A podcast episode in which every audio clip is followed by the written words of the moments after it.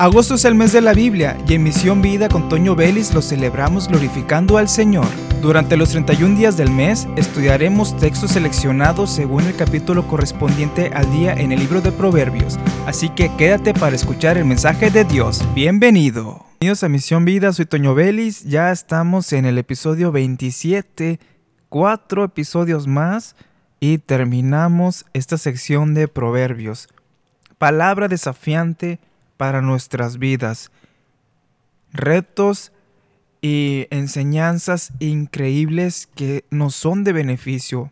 Ya hemos escuchado la palabra de Dios durante estos 27 días y ya no hay excusa para decir que no hemos aprendido acerca de lo que es la voluntad de Dios, porque en estos versículos durante este mes hemos estudiado, hemos repetido parte de la voluntad de Dios que encontramos en las escrituras, la cual es para nuestra vida.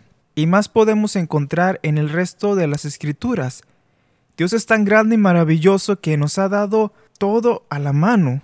Él nos dice cómo conducirnos y en este capítulo 27 no es la excepción porque tiene enseñanzas increíbles, hermanos.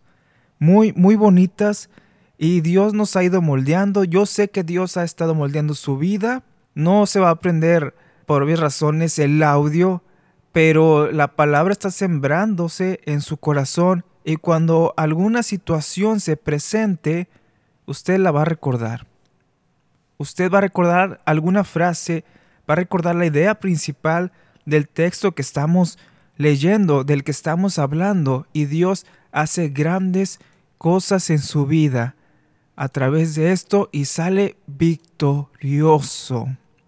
Comenzamos en el versículo 2 que dice de la siguiente manera, en la nueva traducción viviente, que te alabe otro y no tu propia boca, que lo haga un desconocido, no tus propios labios. La autopromoción no nos va a llevar a ningún lado, sino que nos va a tener en una arrogancia y nos recuerda que Jesús menciona en los evangelios que no sean como aquellos que se paran en la esquina y todos los ven ahí parados, hablando, presumiendo en cierta forma quiénes son. No sean como ellos porque ya han tenido su recompensa, ya los vieron. Que lo haga un desconocido y no tus propios labios. No hagas alarde de quién eres, de lo que haces, de lo que sabes. Tú haz las cosas que el Señor te ordenó. Ya lo demás es bueno que tener un cierto reconocimiento que te anima y no jactarte porque la gente te reconoce como alguien importante, como alguien wow, increíble, cuando la gloria es totalmente para el Señor, no para nosotros, sino a Él sea dada la gloria, somos instrumentos de Él. Ahora, si usted ve que alguien hace una obra muy buena, que su talento está siendo de bendición, que su vida es un ejemplo y demás, claro que usted puede dar un buen comentario, una palabra de aliento, un halago y decirle, te felicito, Dios te está usando y claro, glorificamos a Dios por la obra de las personas que trabajan en Él. Es bueno reconocer y dar méritos a las personas porque esto sí alienta, pero saber dar el mérito. Y usted cuando lo reciba, glorifique al Señor por ello. Dice el versículo 3, una piedra es pesada y la arena también, pero el resentimiento causado por el necio es aún más pesado. Hermanos, hay que saber soltar, hay que saber perdonar y dejar atrás. A veces dice la gente, perdono, pero no olvido.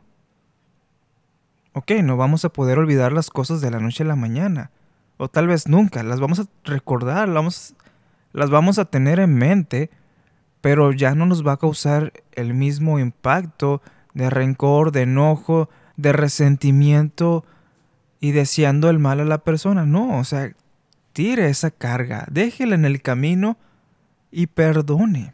No es fácil perdonar, pero comienza teniendo la convicción y el deseo de hacerlo, la convicción de que tenemos que perdonar y el deseo de hacerlo porque nosotros hemos recibido el perdón de Dios por las cosas malas que hemos hecho. a nuestra forma de ver las cosas podemos pensar, es que esa persona me hizo más daño de lo que yo le he hecho a alguien. Sí, pero en la medida de Dios, nosotros hemos pecado y no dice porque pecaste por algo tan grave, sino por cuanto todos hemos pecado, o sea, no está diciendo desde, desde un nivel bajo a otro, sino en total, en global, el pecado por cuantos todos pecaron están destituidos de la gloria de Dios, pero nos ha dado perdón de nuestros pecados. Así nosotros también tenemos que perdonar y soltar esa carga. Ya ve en estos minutos cómo ya dos grandes enseñanzas nos ha dado Proverbios y vienen más.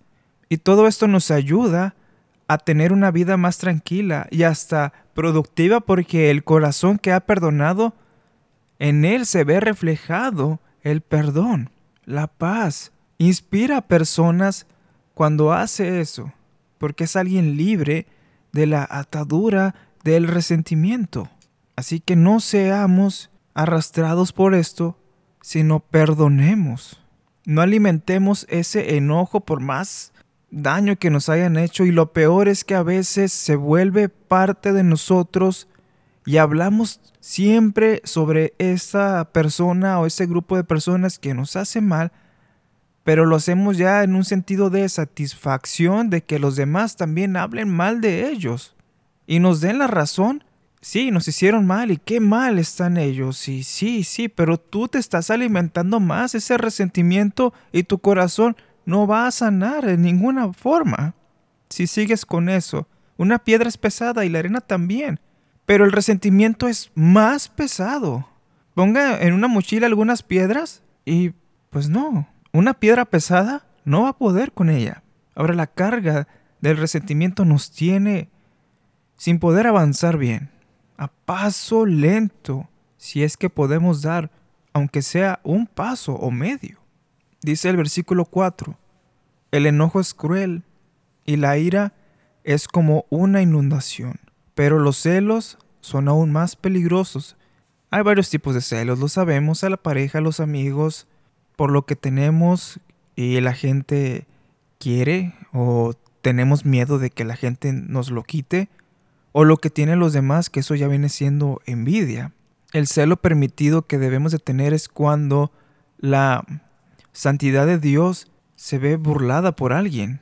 Es un celo santo porque no se respeta lo que es de Dios. Usted ve cosas en internet que se burlan de Dios, que se burlan de Jesús, la forma de hablar sobre Jesús y usted lo aprueba. Ahí debe tener un celo. Es un celo santo por la presencia de Dios, por el respeto a Dios.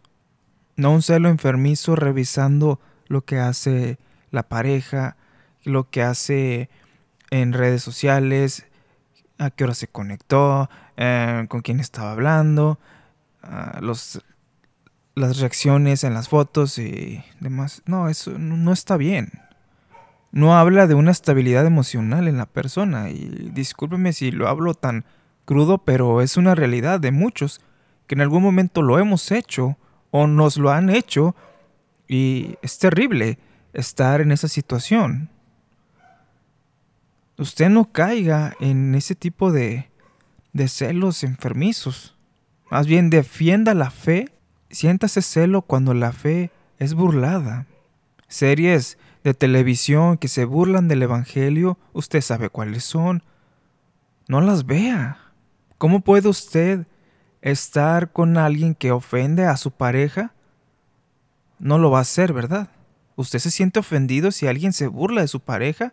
si alguien ofende a su pareja, de igual manera con Dios. Ese es un celo permitido por Dios, repito. El enojo es cruel y la ira es como una inundación. Destruye, ahoga, mata. Pero los celos son aún más peligrosos porque nos hacen ver cosas en donde no la hay, no las hay. A veces nos creemos dueños de la gente, pero no, no está bien. Seamos personas sanas, que perdonen, que confíen.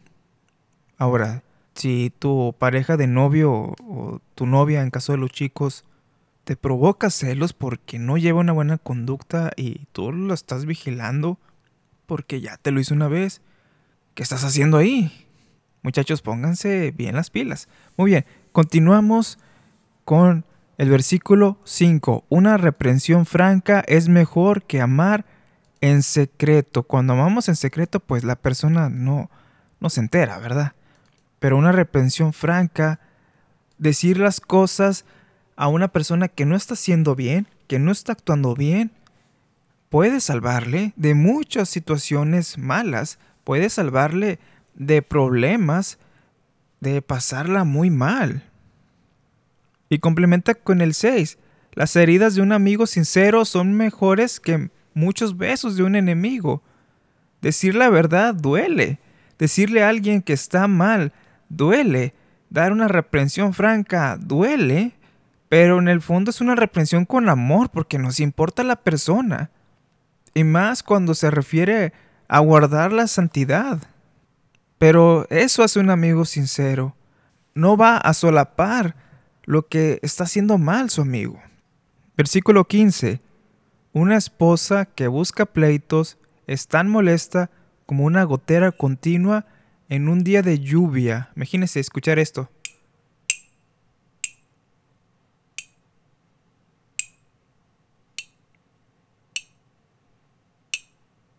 Imagínense. Y, y, no queremos a alguien así. Ahora, los varones que me están escuchando han de estar diciendo, amén, sí, amén.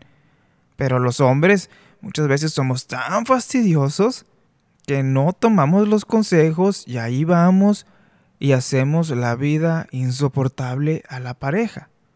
Hay personas que insisten con su fastidio porque creen que no las han entendido. Pero esa forma de estar sas y sas como un cuchillito de palo sobre la persona, en lugar de mejorar la comunicación, empeora la comunicación. Mejor, si usted tiene buenos motivos, hable bien, no busque hacer las cosas a su manera, ni tener siempre la razón. Piense en una forma de comunicarse con su pareja, en amor, en paciencia y buscando el bien común de los dos. Eso es amar a la persona, eso es querer estar bien con esa persona, de eso se trata, no se trata de ser una carga ni comportarnos como niños consentidos para que se haga lo que nosotros queremos, porque no va a funcionar así. No va a funcionar y vamos a terminar fastidiando a la persona y la relación va a crecer en amargura. Y bueno, así terminamos el episodio del día de hoy, 27 de agosto. Y espere para el día de mañana ya el capítulo 28. Ya pronto terminamos. Y muchas bendiciones a todos. Que pasen un excelente día. Hasta mañana.